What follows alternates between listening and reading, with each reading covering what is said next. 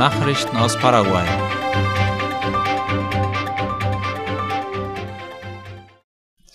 Senatoren lehnen Subventionen für Petropar ab.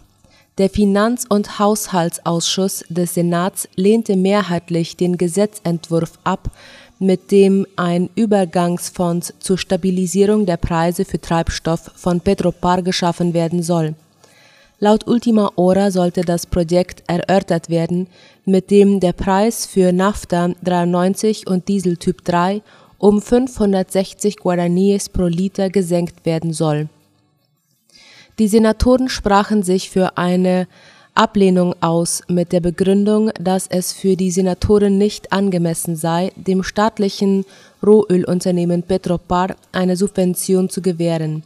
Die Kraftstoffpreise sollten für alle gesenkt werden und nicht nur für einen bestimmten Sektor, so die Meinung der Senatoren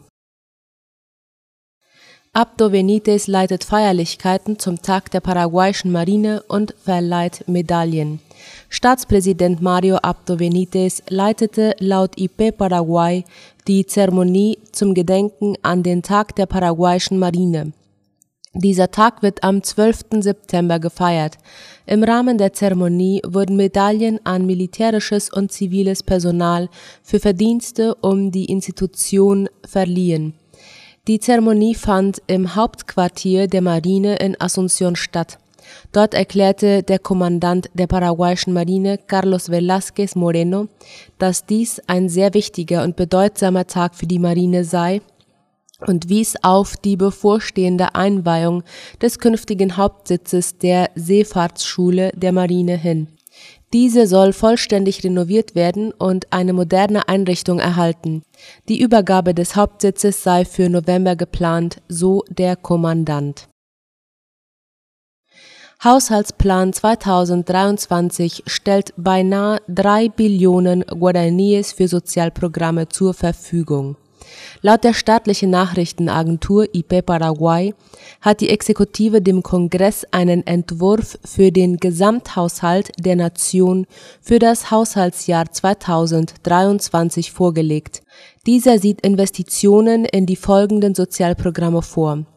Das Programm für ältere Menschen, das 300.000 Menschen über 65 Jahre zugutekommen wird, und das Programm Tecopora, das 175.000 Familien begünstigt. Dazu sollen Geldüberweisungen in Höhe von insgesamt 2,7 Billionen Guaraníes bereitgestellt werden.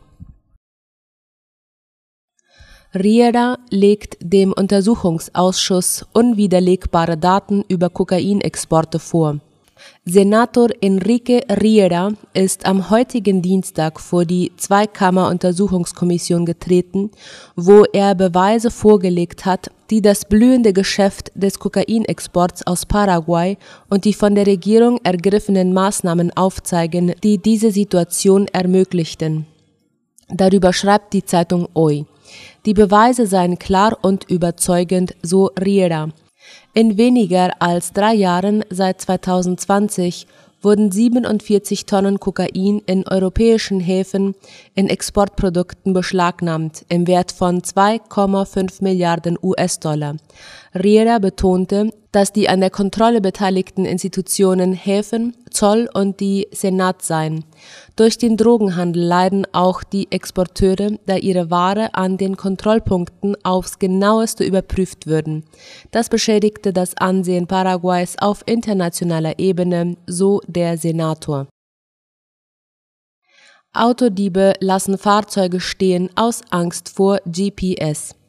Die Nationalpolizei gab laut Ultima Hora Einzelheiten über den neuen Modus operandi der Autodiebe bekannt, nachdem zwei Fahrzeuge auf öffentlichen Straßen sichergestellt worden waren. Die Ermittler fanden ein gestohlenes Fahrzeug in der Stadt Fernando de la Mora, das in einer Straße im Viertel von San Pablo in Asunción abgestellt war, in einem Gebiet ohne Kameras.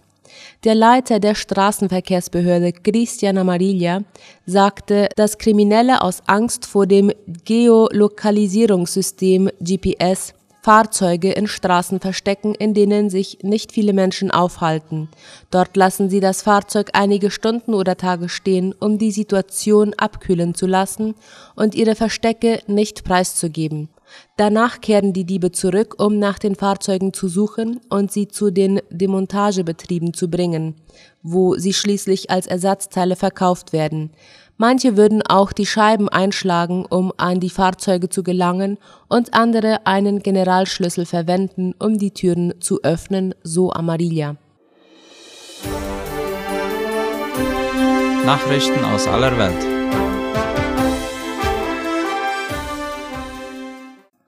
Russland hat die Referenten in mehreren ukrainischen Gebieten für beendet erklärt. Bei den sogenannten Referenten in vier russisch kontrollierten Regionen in der Ukraine zeichnet sich nach Angaben der russischen Wahlkommission eine deutliche Zustimmung für eine Annexion durch Moskau ab.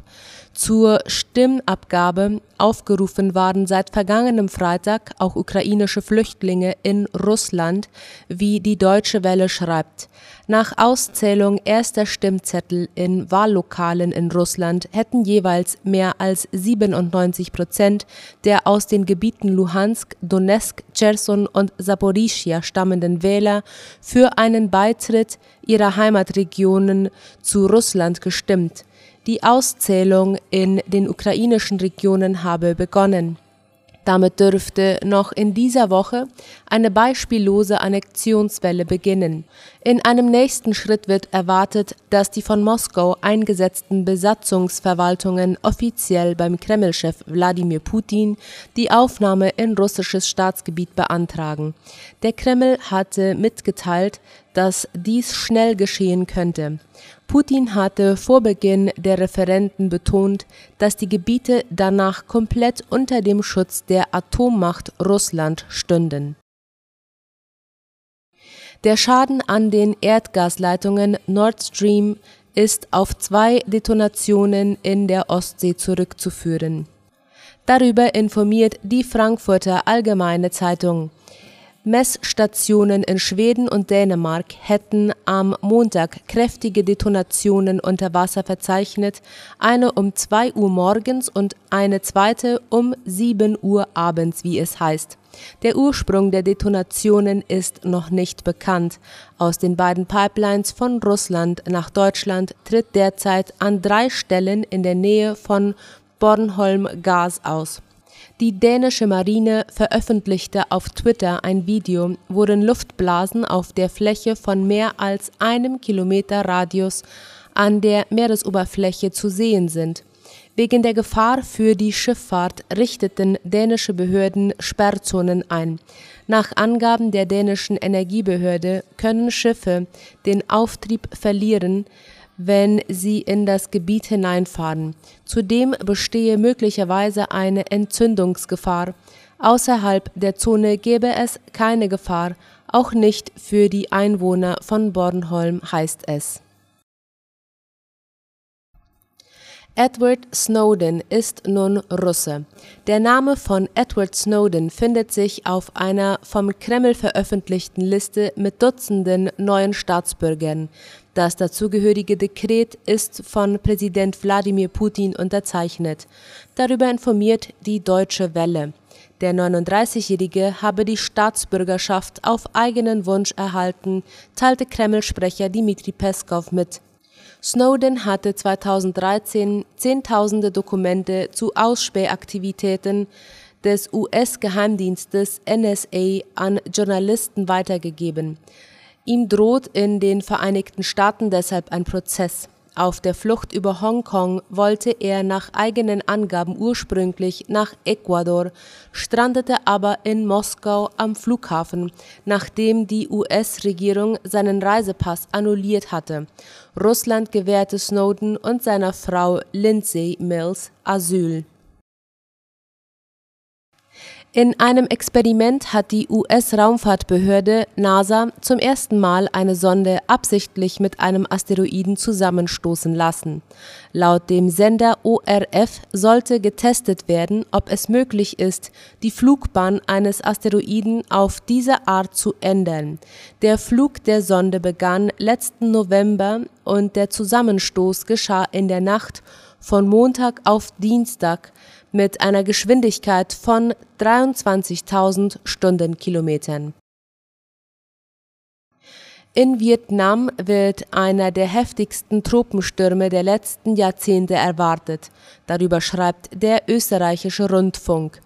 Nach starken Regengüssen soll der Taifun Noru morgen früh auf Land treffen. Zuvor wütete der Sturm auf den Philippinen und trieb 50.000 Menschen in die Flucht. Die Windböen erreichten auf den Philippinen Spitzengeschwindigkeiten von 240 Kilometern pro Stunde. Indien siedelt acht afrikanische Geparden an. Das berichtet die Deutsche Welle. Die Tiere wurden aus Namibien eingeflogen und werden nach einer einmonatigen Quarantäne freigelassen. Satellitenhalsbänder verfolgen ihre Bewegungen. Geparde lebten lange in Indien, wurden 1952 aber für ausgerottet erklärt. Dies gilt als der erste Versuch, Geparde über verschiedene Kontinente umzusiedeln. Soweit die Nachrichten am Dienstag. Auf Wiederhören.